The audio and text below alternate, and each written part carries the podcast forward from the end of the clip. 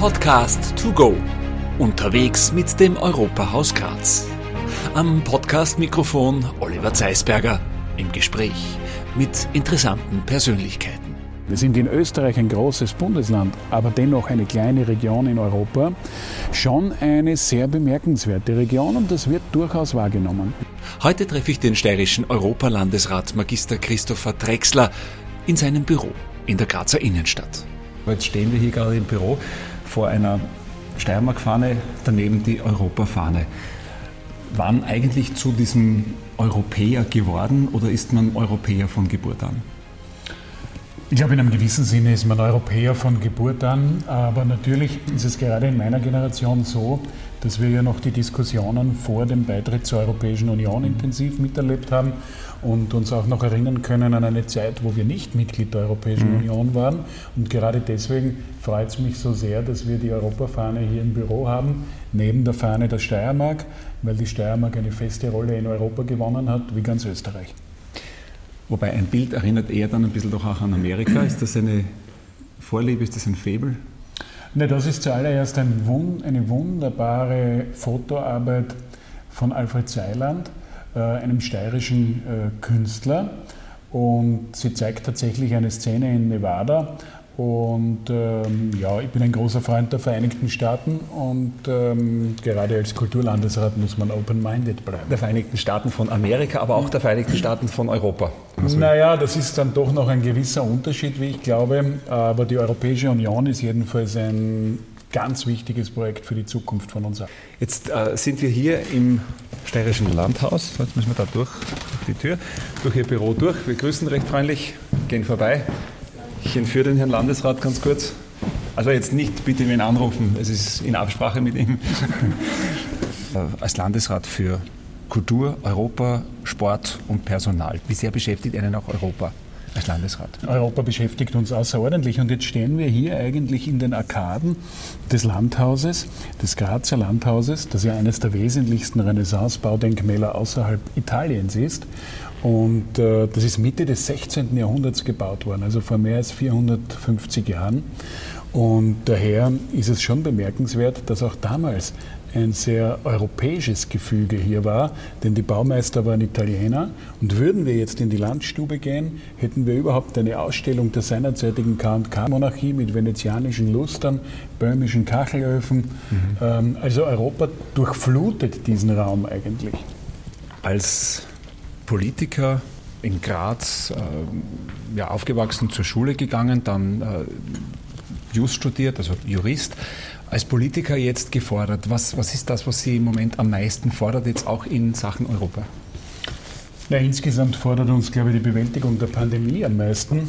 Ähm, und da sieht man, dass ein Wie gehen wir jetzt weiter? Jetzt muss ich noch schnell fragen. Gemeinsames, entweder fahren wir jetzt mit dem Lift oder wir gehen zu Fuß. Dann wir Das ist eine gute Frage. Äh, zu Fuß oder Lift? Zu Fuß. Also ich gehe immer zu Fuß. Immer zu Fuß. Ja, dann gehen wir zu Fuß. Ja? Die Pandemie, da waren wir stehen. Also die Pandemiebekämpfung ist ja ein gutes Beispiel dafür, dass europaweites Zusammenwirken sinnvoll ist, wenn es um Impfstoffbeschaffung geht, wenn es darum geht, äh, gemeinsam den Kampf gegen diese Pandemie aufzunehmen. Ich glaube, dass ähm, Europa hier sehr gefordert war und äh, mehr positiv zustande gebracht hat, als manche glauben. Eine Beschäftigung mit der Pandemie, die noch, so wie es jetzt gerade aussieht und die aktuellen Zahlen bestätigen das, noch länger nicht vorüber ist die noch länger nicht vorüber ist. Und äh, gerade deswegen ist es aber so wichtig, dass wir alles unternehmen, dass es keinen weiteren Lockdown geben muss. Das heißt, impfen, impfen, impfen. Und ähm, ganz wichtig ist es aber, dass wir äh, andere Themen über die Pandemiebekämpfung nicht vergessen. Brüssel oder Europa ist eigentlich in den Köpfen der Menschen über sehr viele Aktionen, über sehr viele Förderprogramme verankert gewesen. Im Moment hat man eher so das Gefühl, dass die Pandemie so ziemlich alles überschattet. Trotzdem weiß ich, dass es äh, sehr viele Programme gibt, jetzt auch für die Wirtschaft, für junge Menschen. Was wäre denn so aus Ihrer Sicht das Wichtigste, dass die jungen Leute also auch vielleicht einmal selbst ausprobieren sollten? Ich glaube, es ist vor allem ähm, wichtig, internationale Erfahrungen zu sammeln äh, europäische Erfahrungen zu sammeln, wenn man so will. Da ist natürlich Erasmus ein wichtiges Stichwort.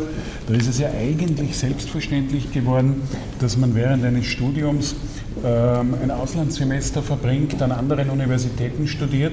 Ich glaube, das ist schon etwas ganz Wichtiges für das europäische Bewusstsein.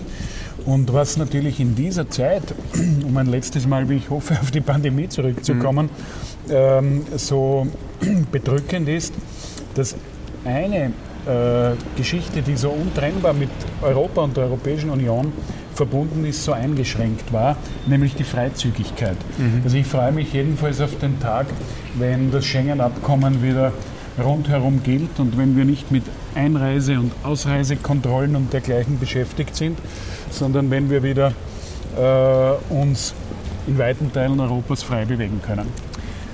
Jetzt unterhält die Steiermark auch ein Büro in Brüssel. Wie oft sind Sie in Brüssel? Ähm, da muss man jetzt unterscheiden. Äh, bevor die Pandemie uns äh, es aufgezwungen hat, das meiste in Form von Videokonferenzen äh, durchzuführen, war ich mindestens einmal im Quartal in, in Brüssel, mhm. im Steiermark-Haus in Brüssel. Mhm. Ähm, schon in einer Zeit, als ich eigentlich gar nicht für die Europaangelegenheiten zuständig war, als Kulturlandesrat, ähm, habe ich einmal im Quartal Kulturveranstaltungen im Steiermark-Haus ähm, besucht. Und wir haben ja in der steirischen Kulturpolitik seit jeher das Ziel, möglichst internationale Wahrnehmbarkeit vom, vom steirischen Kulturschaffen sicherzustellen und einen internationalen Austausch immer wieder sicherzustellen. Mhm. Und da bin ich zum Beispiel sehr froh, dass wir in Brüssel mit dem äh, Wiels Museum ein Artist in Residence Programm zustande gebracht haben, das äh, wirklich einzigartig ist für österreichische Bundesländer. Wofür braucht man ein Büro in Brüssel, wenn man die Steiermark ist? Was passiert da sonst eigentlich, außer jetzt ich meine, weiß ich zum Beispiel einmal diesen kulturellen Ansatz, okay? Aber was hat dieses Büro, was macht dieses Büro? Dieses Büro ist dafür notwendig, um steirische Interessen auf europäischer Ebene zu vertreten, gemeinsam mit der steirischen Landesregierung. Es ist sozusagen unsere Botschaft in Brüssel, wenn man so will. Mhm. und zum anderen geht es auch darum, Steirerinnen und Steirer dabei zu unterstützen, sich in Europa zu bewegen, sich in Brüssel zu bewegen und ähm, auch äh, die europäischen Institutionen den Steirerinnen und Steirern näher zu bringen. Viele Schülergruppen, viele Jugendgruppen, viele Gruppen von Interessierten werden vom Steiermark-Büro in Brüssel betreut. Und wie gesagt, es geht auch darum, die Steiermark in ihrer Vielfalt und Einzigartigkeit, beispielsweise mit dem äh, für viele unbekannten Faktum, dass wir jene Region in Europa sind, die die höchste Forschungs- und Entwicklungsquote hat, auch in Brüssel und damit auf europäischer Ebene vorzustellen und zu repräsentieren. Das heißt auf der einen Seite Lobbying, also auf der einen Seite auch wirklich die Arbeit oder die Steiermark in Brüssel vertreten, auf der anderen Seite eben auch die Möglichkeit zu zeigen, wir sind da vor Ort. Wir sind jetzt auch vor Ort bei Europe Direct Steiermark. Gleich stehen geblieben, weil da die EU-Fahne schon ist. Was ist das eigentlich für ein auch ein, ein, Stützpunkt? Nun, das ist ein Büro hier mitten in Graz in der Landhausgasse, das genau äh, sozusagen den umgekehrten Weg geht, Europa nach Graz bringt, in die Steiermark bringt, hier direkte Kontakte anbahnt, hier äh, Vermittlungsprogramme für ähm, äh, insbesondere äh, Jugendliche, Schülerinnen und Schüler, Studentinnen und Studenten vermittelt und sozusagen ein Brückenkopf Europas mitten in Graz ist.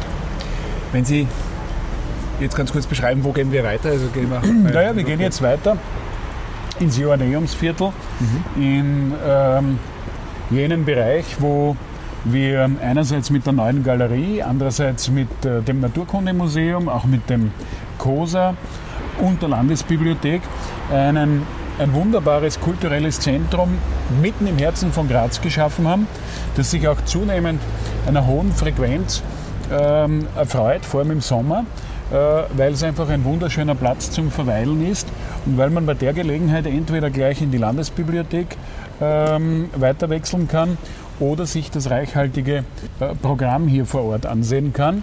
Neu oder relativ neu ist das COSA, das Center of Science Activities, mhm. wo gerade für Jugendliche äh, Naturwissenschaft, Wissenschaft vermittelt wird, äh, wo man selbst Hand anlegen kann bei Experimenten oder bei ähm, Operationen, die man sozusagen auch nachvollziehen kann, wo man einfach sehr viel auf eine sehr zeitgemäße Art und Weise lernen kann.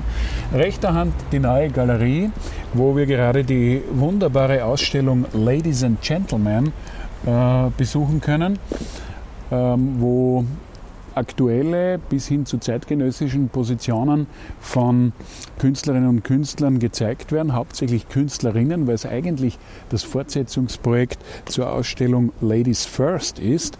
Und äh, ja, wir sind in dieser wunderbaren Architektur mit diesen ins Erdreich gewandten Trichtern, die viel Licht in die Unteretagen bringen und einen gemeinsamen Eingangsbereich für Landesbibliothek und Universalmuseum Joanneum bilden. Ich finde es jetzt gerade sehr spannend. Sie sind da so richtig ins Schwärmen gekommen. Also ich merke schon, da sind Sie sehr, sehr gerne und auch sehr gut zu Hause in der Kultur. Es ist schon schön, wenn man herzeigen kann. Das heißt, Sie haben offenbar wahrscheinlich schon viele Menschen hierher geführt und ihnen das gezeigt, was wir hier haben. Wie werden wir denn innerhalb der Europäischen Union wahrgenommen? Wir als Steiermark oder als, als ja, Österreich-Steiermark eigentlich? Naja, ich glaube, die Steiermark wird als eine sehr innovative Region wahrgenommen, als eine hochinnovative Industrieregion. Mhm. Äh, wie gesagt, wie Wissenschaft, Forschung Also wir stehen für Industrie, für Forschung, für ja. Entwicklung, jetzt auch natürlich für... Und natürlich für Kultur. Ähm, wir haben mit dem Steirischen Herbst oder auch dem Elevate Festival ähm, Festivals von internationalem Format, was sich auch in den internationalen Medien immer wieder niederschlägt. Das heißt, wir sind ähm, für die Kleinheit eines solchen Bundeslandes, wir sind in Österreich ein großes Bundesland, aber dennoch eine kleine Region in Europa, schon eine sehr bemerkenswerte Region und das wird durchaus wahrgenommen. Also wir sind gerade auch bei den Themen, die aktuell aktuell von solcher Bedeutung sind. Die Bewältigung der Klimakrise, mhm. äh, moderne Technologien, um etwa die Mobilität klimaneutral zu gestalten, da sind wir wirklich auf europäischer Ebene eine Nummer und das merkt man. Und für mich ist es wunderschön, dass das auch für unsere äh, Kultur gilt, letztlich ja auch für die Landeshauptstadt Graz gilt, mhm. die äh, einfach auch im europäischen Vergleich eine, eine wunderschöne, unglaublich vielgestaltige Stadt ist. Das heißt, man muss den Menschen in Europa nicht erklären, wer ist die Steiermark und wo sind wir. Das wissen die mittlerweile. Ähm, naja, da kommt allerhand vor. Also ich kann mich erinnern, dass ich mit der früheren Landeshauptfrau Waltraud Glasnick einmal in Washington DC war. Das ist jetzt nicht Europa, klarerweise, aber wir haben ja gemeinsam einen Termin in der Weltbank gehabt und da gab es dann ein Mittagessen und da ist dem, vor dem Raum gestanden, wo wir zum Mittagessen gekommen sind, ähm, äh, Mittagessen für the Governor of Syria mhm. und ähm, Syria und Styria ist zwar phonetisch halt äh, ähnlich, ja. allerdings ähm, ansonsten gibt es nicht so viele Gemeinsamkeiten. Das heißt, ähm, die Steiermark ist durchaus bekannt, aber wir müssen natürlich immer daran arbeiten, dass wir unsere äh, Vorzüge, unsere Einzigartigkeiten auch auf europäischer Ebene promoten und natürlich auch Partnerinnen und Partner finden. Ich war vor äh, wenigen Wochen in äh, Dresden im Freistaat Sachsen, mhm. weil wir im Rahmen des Ausschusses der Regionen, also jener EU-Institution, wo Regionen und äh, Gemeinden vertreten sind, eine Partnerschaft bilden wollen mit dem Freistaat Sachsen, weil wir ähnliche Interessen haben, etwa aufgrund einer sehr äh, hochentwickelten Mobilitäts- und mhm. Automobilindustrie. Und äh, daher ist es auch wichtig, solche Partnerschaften auf regionaler Ebene zu knüpfen, weil Europa besteht nicht nur aus den Nationalstaaten, die die Mitglieder der Europäischen Union sind, sondern zunehmend aus einem dichten Netzwerk und einem, einem, einem dichten Netz von Kooperationen zwischen den Regionen. Wo man sich einfach thematisch findet und sagt, das ist. Absolut. Ich bin beispielsweise in diesem Ausschuss der Regionen Vorsitzender der sogenannten Automotive Intergroup. Mhm. Das ist eine, eine Vereinigung der Automobil- oder Mobilitätsregionen in Europa. Und da haben wir auch in den letzten eineinhalb Jahren, wo wir so viele Lockdowns zu bewerkstelligen hatten und wo vieles nur im Wege von Videokonferenzen möglich war, äh, zwei hochrangig besetzte Zukunftskonferenzen organisieren können, wo wir gemeinsam daran arbeiten, ähm, die grüne Transformation des Mobilitätsbereichs äh, der Mobilitätsindustrie und der Automobilindustrie zustande zu bringen. Das ist wahrscheinlich überhaupt eines der Zukunftsthemen, jetzt gerade wenn man mit jungen Menschen spricht da passiert wahrscheinlich jetzt am meisten gerade diese Transformation der Mobilität. Ähm, ganz kurz ein aktuelles Thema, wenn wir jetzt von der CO2-Bepreisung sprechen, ist das für Sie auch äh, der richtige Weg, um da was weiterzubringen? Denn es muss sich ja jetzt gerade in Sachen Mobilitätsangebot äh, was bewegen. Das ist mit Sicherheit ein richtiger Weg. Gleichzeitig geht es eben darum, auch durch Forschung und Entwicklung uns technologisch in die Lage zu versetzen, tatsächlich klimaneutrale äh, Mobilität sicherstellen zu können. Und hier geht es uns allen äh, entsprechenden Regionen äh, in Europa darum, für Technologieoffenheit zu kämpfen.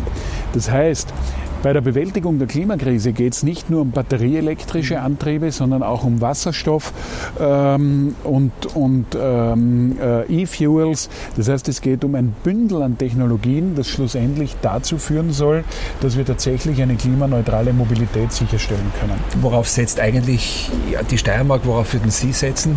Wir setzen auf genau jenen Mix und auf jene Offenheit.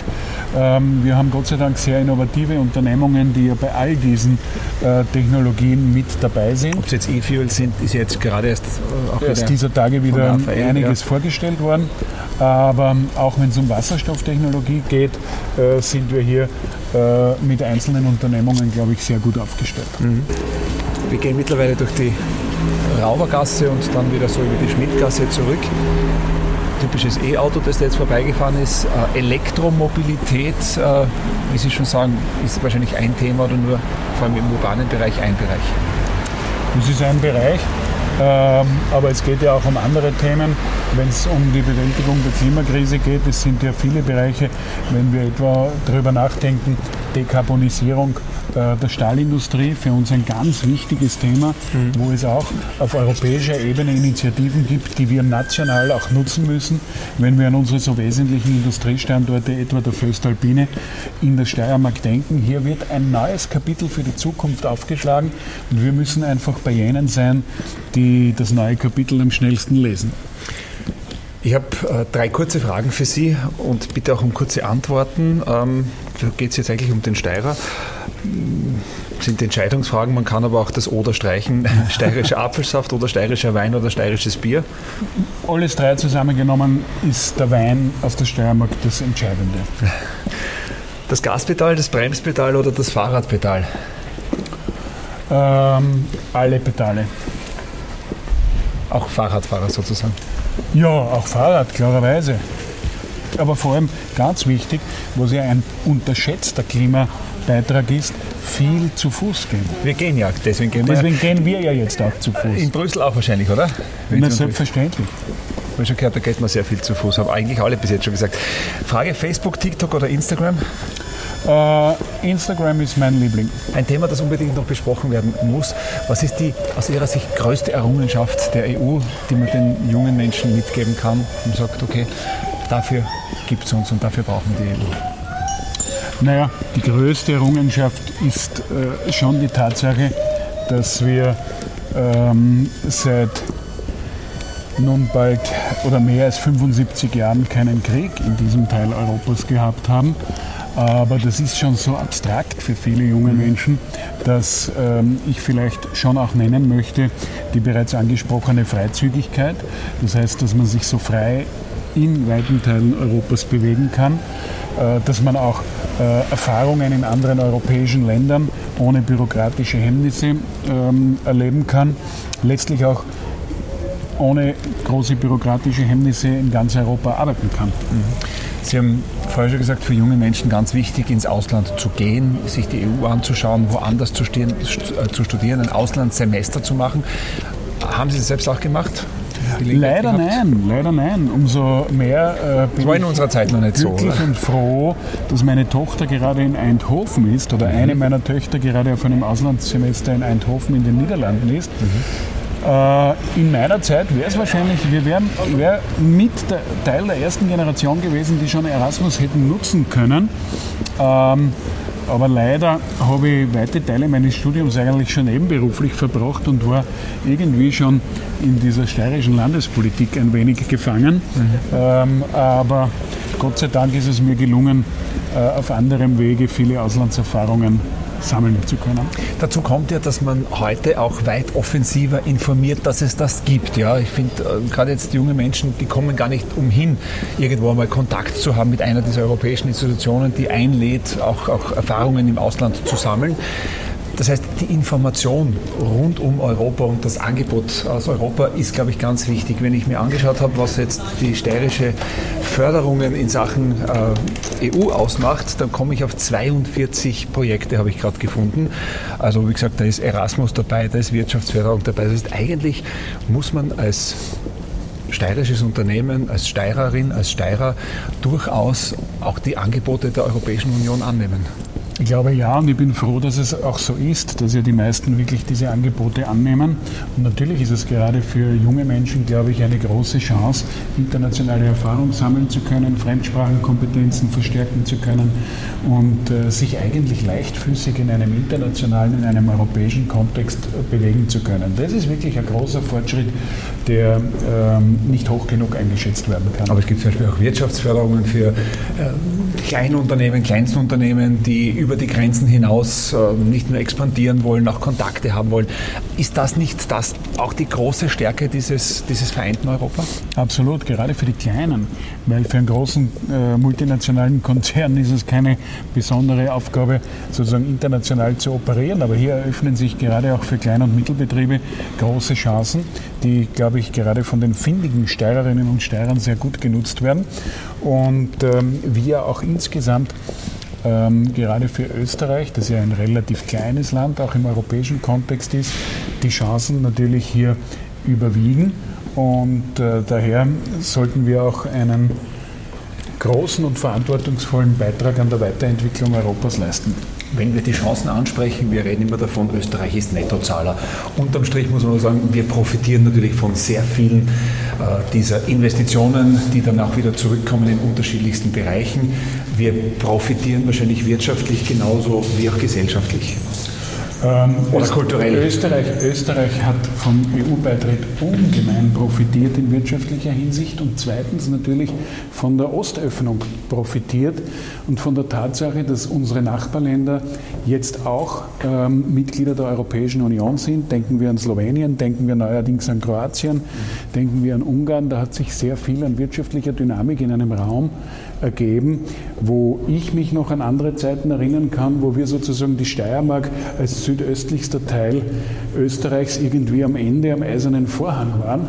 Und nun ist das eine prosperierende Landschaft, ist das jene Gegend, wo eigentlich viel an wirtschaftlicher Dynamik da ist. Sie sind, wenn Sie nach Brüssel unterwegs sind, gehe ich einmal davon aus, mit dem Flugzeug unterwegs. Also wahrscheinlich die. Regelmäßig ja günstigste Variante ist, dorthin zu kommen, Absolut. auch jetzt zeitmäßig. Wenn Sie in Flugzeug Platz nehmen, dann sind Sie so in etwa zweieinhalb Stunden unterwegs. Neben wem, und das ist auch schon meine letzte Frage, würden Sie gern diese zweieinhalb Stunden verbringen? So, dass der auch gar nicht aus kann, weil, wie gesagt, aus dem Flieger steigst du normalerweise nicht aus. Kann auch eine Person der Vergangenheit sein. Kann auch eine Person der Vergangenheit ja. sein. Eine geschichtliche Person. Jetzt muss man kurz naja, nachdenken. Da fallen mir eh einige ein. Vielleicht sollte man mehrfach nach Brüssel fliegen und mehrfach die okay. Gelegenheit haben, zweieinhalb Stunden mit jemandem zu fliegen. Aber ich würde einerseits sehr gerne mit Thomas Jefferson zweieinhalb Stunden okay. verbringen, um, ähm, die, um nachzufragen, warum die Ideale der Aufklärung zuallererst äh, auf einem anderen Kontinent, nämlich in Nordamerika, ja. verwirklicht wurden mit der Unabhängigkeit der Vereinigten Staaten und der äh, Verfassung, die man sich in einem schwülen Sommer 1787 in Philadelphia, Pennsylvania, ähm, äh, so erstritten, erdacht hat. Das wäre mal spannend. Dann würde ich sehr gerne mit Richard Dawkins zweieinhalb Stunden verbringen, weil er meines Erachtens einer der äh, talentiertesten Wissenschaftspublizisten ist und äh, irgendwie die Herkunft des Menschen, die Genetik und diese Dinge sehr gut erklärt oder zumindest die richtigen Fragen stellt. Und ähm, dann hätte ich noch gern zweieinhalb Stunden mit Bruno Kreisky. Das heißt, Hinflug, Rückflug ist klar und dann noch mit Bruno Kreisky wieder zurück. Warum Bruno Kreisky? Weil er eine der bemerkenswertesten politischen Persönlichkeiten der Zweiten Republik war. Mhm. Weil er auch schon anders gedacht hat in einer Zeit, 70er, 80er Jahre, wo man so nicht denken durfte? Für Österreich, glaube ich, ganz wichtig. Ähm, und äh, den habe ich halt so als Kind irgendwie noch mitbekommen äh, in seiner aktiven Zeit. Und insofern würde ich heute gerne einige Dinge fragen, wie sie dann damals wirklich so gewesen sind. Ist Christopher Drexler auch einer, der ab und zu mal ein bisschen anders denkt, Probleme anders angeht? Das hoffe ich. Und damit vielleicht auch ab und zu mal aneckt? Aber bewusst? Das ist vielleicht in der Vergangenheit geschehen. Und für die Zukunft auch nicht ausgeschlossen, vermutlich. Nein, denn wer, wer äh, in der Politik Verantwortung trägt, muss äh, einen offenen Geist haben, muss einen offenen Zugang zu den Problemen haben und darf nicht immer nur den Mainstream hinterherhecheln. Ähm, es ist ganz wichtig, dass man Freude an der Politik hat, wenn man in der Politik tätig ist und dass man versucht, den Gestaltungsauftrag, der die Politik eigentlich ausmacht, täglich neu zu definieren. Das heißt, nicht müde werden, nicht zurücklehnen, nicht in irgendeinen Allerweltstrott verfallen, sondern täglich irgendwie probieren, die Dinge zu verbessern. Christopher Drexler, danke für das Gespräch. Dankeschön. Das war ein Podcast to go mit dem steirischen Europalandesrat Magister Christopher Drexler. Und das war auch schon Staffel 1 unseres Podcast to go. Wenn Sie diesen Kanal abonnieren, dann versäumen Sie keine Folge. Staffel 2 startet im Frühjahr 2022 unter anderem mit dem interessanten Blick hinter die Kulissen steirischer EU-Projekte. Wir freuen uns, wenn Sie diesen Kanal abonnieren und wir freuen uns auf ein Wiederhören.